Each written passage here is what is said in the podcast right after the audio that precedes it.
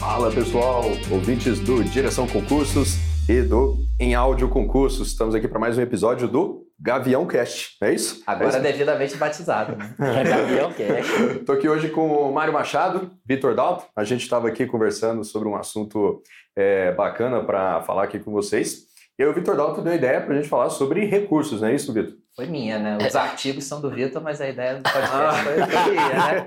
E aí, Vitor? Pois é, um sabe falar sobre, o outro sabe escrever sobre, então estamos aqui para falar sobre recursos, que é realmente uma fase muito importante do concurso e que muita gente negligencia, tá? Eu conheço pessoas que fazem prova de concurso, elas simplesmente abandonam, não querem mais olhar para a prova, querem simplesmente aguardar o resultado final mas elas não sabem, mal sabem, mal elas sabem que, na verdade, podem ser elas que podem olhar para a prova, encontrar um erro de gabarito, encontrar uma questão mal formulada e recorrer contra a banca. Uhum. E é, um, é uma etapa bem é, crucial, né? Uma, uma etapa bem. É, tem as suas características, né? Porque a pessoa ela está no momento é, frágil ali, né? Que ela às vezes está com pouco, pouco fora das vagas, né? Ou está é, muito próxima do seu concorrente, e aí fica naquela ansiedade. É, então, é, tem uma, é uma fase então importante para o concurseiro e ainda é carregado dessa questão emocional, né, Mário? É, é, é o tapetão, né? A gente aqui agora estamos com a preparação completa mesmo de direção, né? É. Desde a, o estudo lá e agora a gente vai falar aqui no podcast sobre a etapa do tapetão aí dos recursos e como você falou, né, Eric? Emoção à flor da pele, né? Uhum. Quem, tá fora, quem tá dentro não quer ficar fora, quem tá uhum. tá fora quer, quer entrar. É. O cara fica com medo em algumas provas, né? Que tem essa previsão da nota cair, uhum. não sabe se a melhor decisão é entrar ou não entrar com recurso, né? Uhum. Tem a parte objetiva, tem a parte discursiva. Uhum. Enfim, acho que vai ser um, vai ser um papo legal aí pra gente. Lembra que, lembra que a PRF teve, na parte de legislação, teve umas seis questões que foram anuladas, mudaram o gabarito. É, né? Então, acontece. dependendo da prova, uhum. você pode ter mudanças muito grandes na nota uhum. com base nos recursos. Né? É isso aí. Então, são, são duas fases, né, né Vitor? É a fase objetiva, que tem lá os seus recursos também. Geralmente, a banca ela divulga um gabarito preliminar e aí dá um prazo para o pessoal entrar com recurso e depois é, a etapa de recursos contra as discursivas, que aí já é um recurso individual né, em relação à correção que foi feita é, da redação do aluno. Então, vamos falar primeiro da, dos recursos das objetivas, depois a gente fala dos recursos das discursivas. Hein, Vitor, que dica que você dá, então, para os recursos da prova objetiva? Primeiro, assim, o candidato tem que estar muito ligado, né? Porque o recurso da. Tanto o recurso da objetiva como da discursiva são rápidos, mas os da objetiva são mais rápidos ainda, porque eles são imediatamente após a realização da prova. Então é normal, né? O candidato faz a prova ali no domingo, ou na segunda-feira, ou na terça-feira, tem banca aqui no próprio domingo, solta lá o gabarito.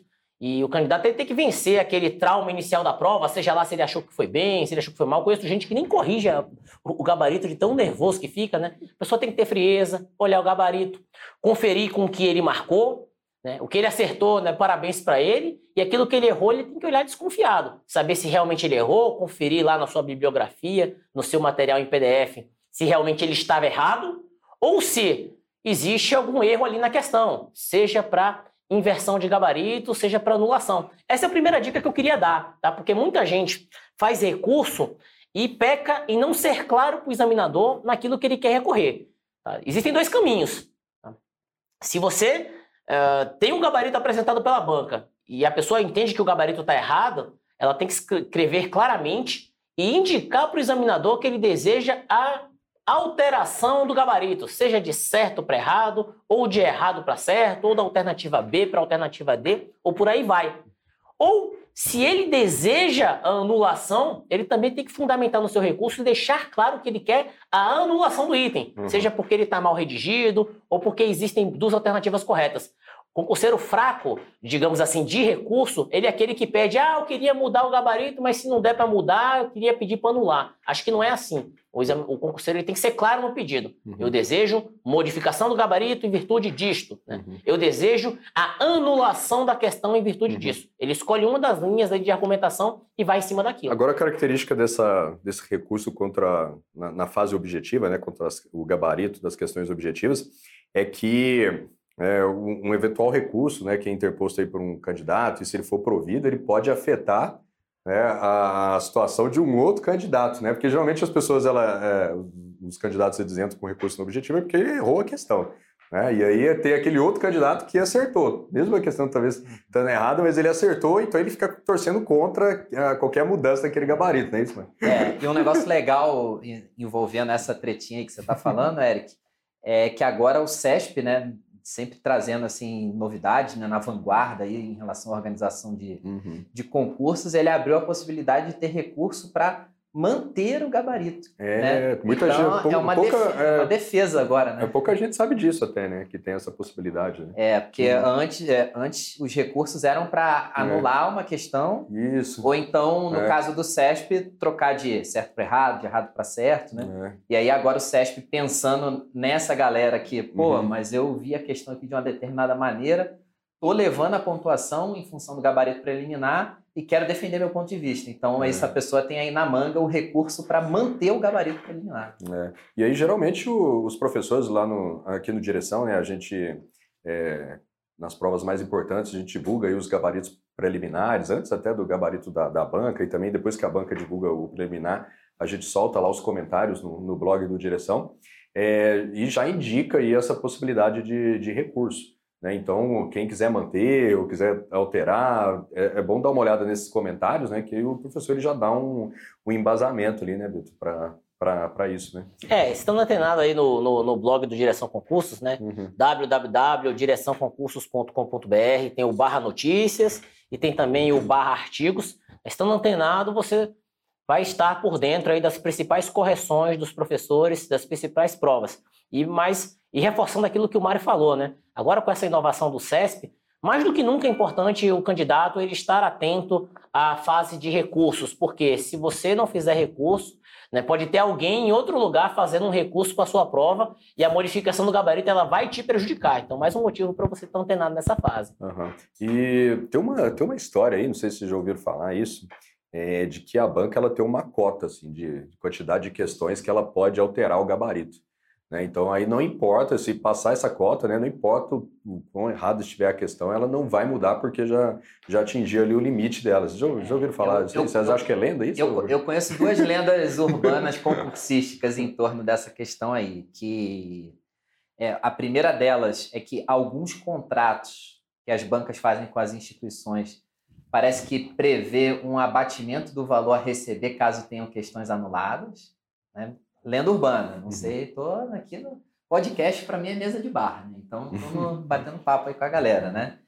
E o outro também é que aí a gente teria que dar uma pesquisada e se é mais fácil de validar ou não, é que se tem um, deter, um determinado percentual de questões em relação à quantidade total que fica anulada, o concurso fica fragilizado do ponto de vista jurídico e pode dar até a anulação completa e a uhum. reaplicação da, da prova. Então, por isso uhum. que as bancas acabam adotando um posicionamento mais conservador assim na hora de uhum. apreciar os recursos dos candidatos. Mas assim, essas duas vertentes que eu estou comentando aqui é lenda urbana. Assim, eu não, não parei para verificar. É, pois é, Mário, tem, tem a lenda urbana, mas tem horas que a realidade é pior que a ficção, né? Eu não sei o quanto que a lenda urbana procede, não, mas eu vou, vou, vou, tentar me fazer entender. Tá? Me preocupa muito, na verdade, bancas que a gente sabe que elas dificilmente aceitam recursos por mais que nós estejamos certos. Eu vou falar de uma banca aqui, que é um exemplo recente e até mesmo porque é uma banca que a gente domina bastante aqui, que é a Vunesp, né? É uma banca que aplica muitos concursos no estado de São Paulo e também alguns concursos nacionais.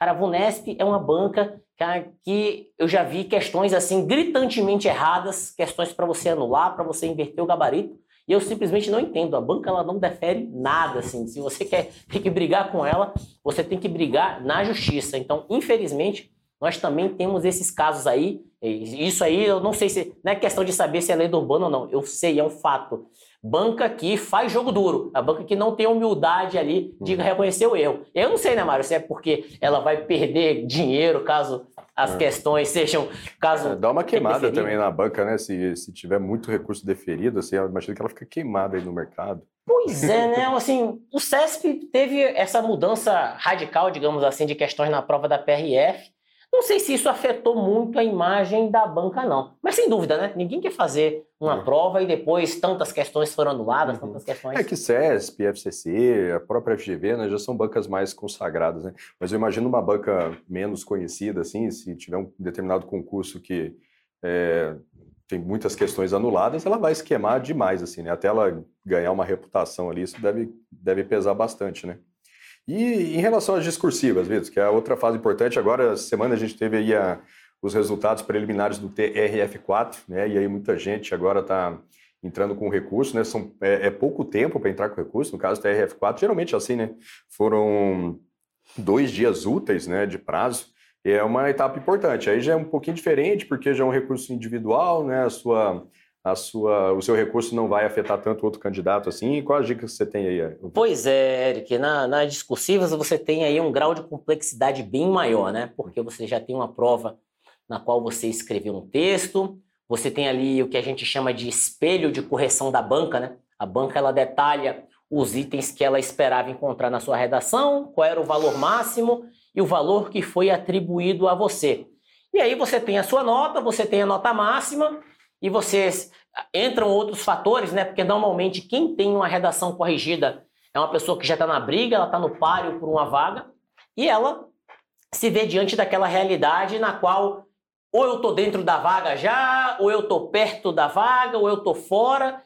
E ela quer ganhar nota, ela quer ganhar nota. E aí você precisa ter um grau de complexidade maior, porque você vai ter que ler o que você escreveu, muito provavelmente vai ter que voltar ali na sua bibliografia, no seu PDF e ver realmente qual era o gabarito e entender se a banca foi justa com você, se a banca pegou pesado e se ela pegou leve. E a partir de aí, a partir desse ponto, você vai ter que começar a construir outras pequenas redações para você tentar convencer o examinador que aquilo que você escreveu na prova, na verdade, merece uma pontuação maior do que a pontuação que você recebeu no primeiro momento. Uhum.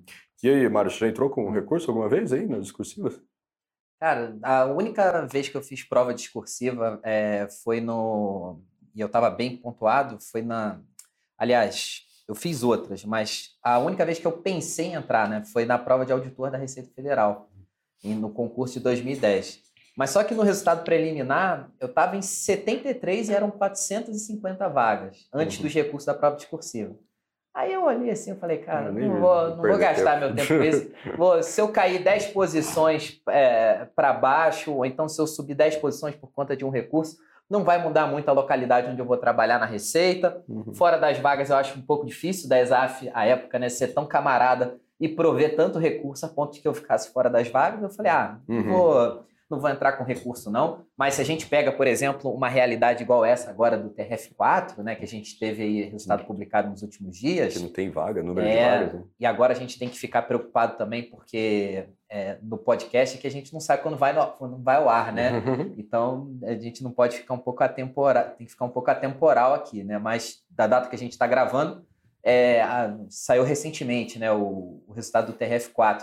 Então, nesses casos, eu entraria, porque de repente você ficar em quinto colocado ou ficar em oitavo em um determinado cargo, em uma região, pode ser a diferença de seis, oito meses de convocação ou pior, pode ser a diferença de você ser convocado no prazo de validade ou o concurso perder a validade uhum. e você ser o primeiro candidato que não levou a vaga. Né? Uhum. Então é uma, é uma outra realidade aí, né? Com é. certeza. O, o Vitor, e em relação à questão do, do especialista, né, para ajudar a fazer essas, esses recursos de, de discursiva, né? Qual que é a sua opinião sobre isso? Eu sei que antigamente você era era meio reticente em relação a isso, mas depois você mudou de, de opinião. E o que, te levou a essa mudança de opinião? É, porque, assim, eu já fui concurseiro, né?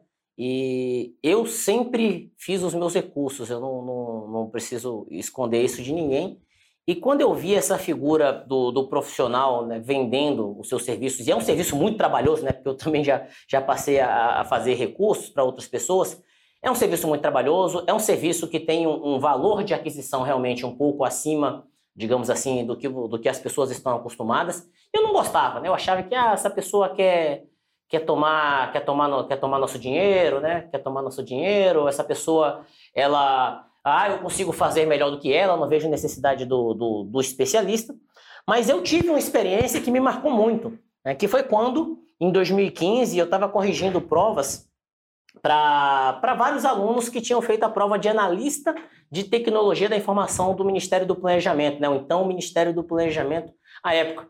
Eu tinha lecionado para parte objetiva da prova para muitas dessas pessoas e na hora que surgiu a banca tinha pegado pesado na nota de corte e tinha tinha eliminado muita gente, eram 300 vagas, só tinham passado 169, se não me engano. Então o povo ficou desesperado. Era só conseguir o mínimo na discursiva que eu não conseguiria aprovação. E quando as pessoas me procuraram, eu falei, ah, vou aceitar aqui e vou fazer isso pro pessoal. E eu tive uma sacada que eu nunca percebi antes, né? Porque eu passei a ter umas 15, 20 redações na minha mão, iguais. E eram escritas sobre um único tema. Então, quando eu comecei a olhar para aquelas redações, eu comecei meio que entrar na cabeça do examinador, sabe? Porque você consegue perceber, poxa, para esse item aqui, o examinador pegou pesado com um determinado aluno, mas eu estou vendo a redação do outro aluno aqui da minha mão também, eu estou vendo que o examinador pegou mais leve com ele. Então, com esse aluno que ele pegou mais pesado, eu vou propor o recurso em cima daquele item, porque se ele já pegou mais leve com alguém antes, pode ser que ele reveja o, o, a pontuação para esse aluno que ele pegou mais pesado também. E isso deu muito certo mesmo. Várias, eu até publiquei no blog do, do Direção, se você procurar fazer recurso para discursiva, Direção Concursos, né, no, na internet você vai achar esse artigo. Muitos alunos hoje, pessoas estão no Ministério do Planejamento porque a gente escreveu um recurso para elas. Tá? O especialista ele realmente tem a vantagem que o aluno não tem. O aluno está sozinho olhando para a prova dele, ele não sabe se o examinador foi muito pesado com ele ou se ele foi muito leve. Mas quando o especialista reúne várias redações de vários alunos, ele consegue perceber essa diferença.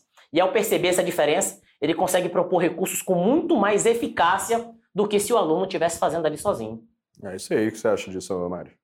É, eu, eu concordo, Eric, porque quando tem alguém olhando com olhar externo, né? Uhum. Não tem aquela. Ele vai olhar de uma maneira fria e técnica, né? E quando você é o autor da resposta, o candidato, né? você tende a ficar um pouco apaixonado assim pelos seus argumentos, né? Uhum. Pô, um absurdo eu ter sido descontado ponto em relação a isso aqui, né? Isso aqui tá muito certo, eu escrevi tão bem. E aí vem um olhar de fora, um olhar uhum. mais imparcial, mais técnico, um olhar não, não, de fato a banca tem razão aqui. É, eu é... acho que o, a questão mais interessante aí é esse olhar, né, mais amplo que o esse especialista ele vai ter, porque ele toma contato ali com com várias outras correções, então ele consegue meio que é, imaginar, né, ou perceber a linha de ação ali do, do examinador, e isso auxilia bastante no, é. no, provimento do recurso, né? Tanto é que a taxa de sucesso desses recursos são, são bem. É, é alta, assim, também porque a gente procura manter integridade, né, Eric? Porque é. eu, é normal, tá, gente? A gente trabalha muito com essa questão de, poxa, só, vá, só vamos fazer o recurso se realmente tiver recurso para ser feito. Uhum. Tá? E nesse concurso eu tive que realmente também devolver várias redações para os alunos e dizer, sinto muito, cara, mas é, é, até difícil, duro você virar para o aluno né, que está reprovado, que está com a nota abaixo, e você virar, para ele e ter que dizer, ó, oh, acho que o examinador ele foi generoso com você. Infelizmente, Mas é a realidade. Acho que você tem, acho que você tem que escrever recurso porque você realmente está tá fora da, da, da aprovação. Mas eu não tenho nada para agregar aqui, porque realmente sua nota está. O examinador, ele, ele foi muito bonzinho com você até. Mas é, é, é, importante isso. Agora, tendo a margem, você visualizando uma, uma oportunidade de recorrer, você tem que fazer sim, tá? É até lenda urbana, outra, já que a gente falou de lenda urbana antes, né? Tem gente que fala que ah, não, não vou fazer recurso porque o examinador pode abaixar a minha nota. Né? É. Só se é. sua consciência estiver muito pesada, porque, em regra, não faz sentido uma redução da nota. Tá? É, então, eu, pelo menos, nunca, nunca vi isso acontecer. Embora tenha alguns editais que trazem explicitamente essa possibilidade. É, né? né? Uhum, mas eu nunca mas também não lembro de nenhum caso aqui para contar onde de uhum. fato um recurso reduziu a nota de é. um, de um uhum. candidato. É uma outra vantagem também do especialista, né, só para fechar essa, esse tópico do especialista, é, também depende da qualificação dele, né? Porque quando eu cheguei a fazer recurso também para o concurso do Banco Central, é, me marcou o fato de eu ter quatro livros, eu sou da área de tecnologia da informação, né? De eu ter quatro livros de quatro autores diferentes para poder propor recurso numa mesma redação para alunos diferentes. Tá? Nem sempre eu acho que o aluno vai, vai, vai ter esse respaldo, né? Dele olhar para uma, uma questão de redes e de repente olhar, caramba, eu acho que tem um livro do Tannenbaum que, que fala sobre esse tópico, ou eu, caramba, o examinador me penalizou, mas aquele livro do Kurose, ele tem essa abordagem. Então, dependendo do especialista, ele vai acabar tendo um conhecimento bibliográfico bem mais amplo do que o próprio aluno para tentar encontrar um recurso para ele em um determinado item. Né? Uhum. É isso aí, isso galera. Aí. Tem mais alguma coisa para acrescentar? Assunto relevante, hein? Né? Então, o, os alunos, né, os concurseiros que estiverem no, nos ouvindo aí, é, ficar atento né, nessas fases de recursos, tanto na, na parte objetiva como na, na discursiva também, porque pode fazer a diferença aí na, na sua aprovação. Beleza? Valeu, Vitor. Valeu, Mário. Pessoal, um grande abraço. Até a próxima. Tchau, tchau.